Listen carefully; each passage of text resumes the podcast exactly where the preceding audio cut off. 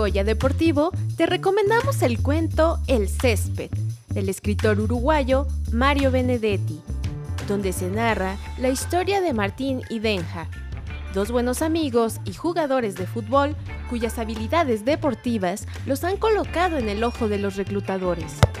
No obstante, será su postura disímil frente a la industria del deporte la que definirá el destino de cada uno de estos personajes. Durante el desarrollo de la historia, se observa que el sueño más grande de Martín es acceder a las promesas de fama y dinero que promueve la industria, al grado de considerar su incorporación a la Liga Europea como el único sentido de su vida.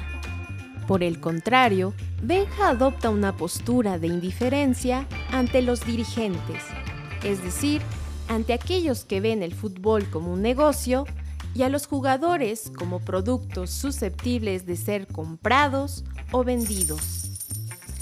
A partir del contraste entre estos personajes, el lector es invitado a reflexionar sobre las implicaciones de la industria del deporte más allá de lo que se ve en pantalla.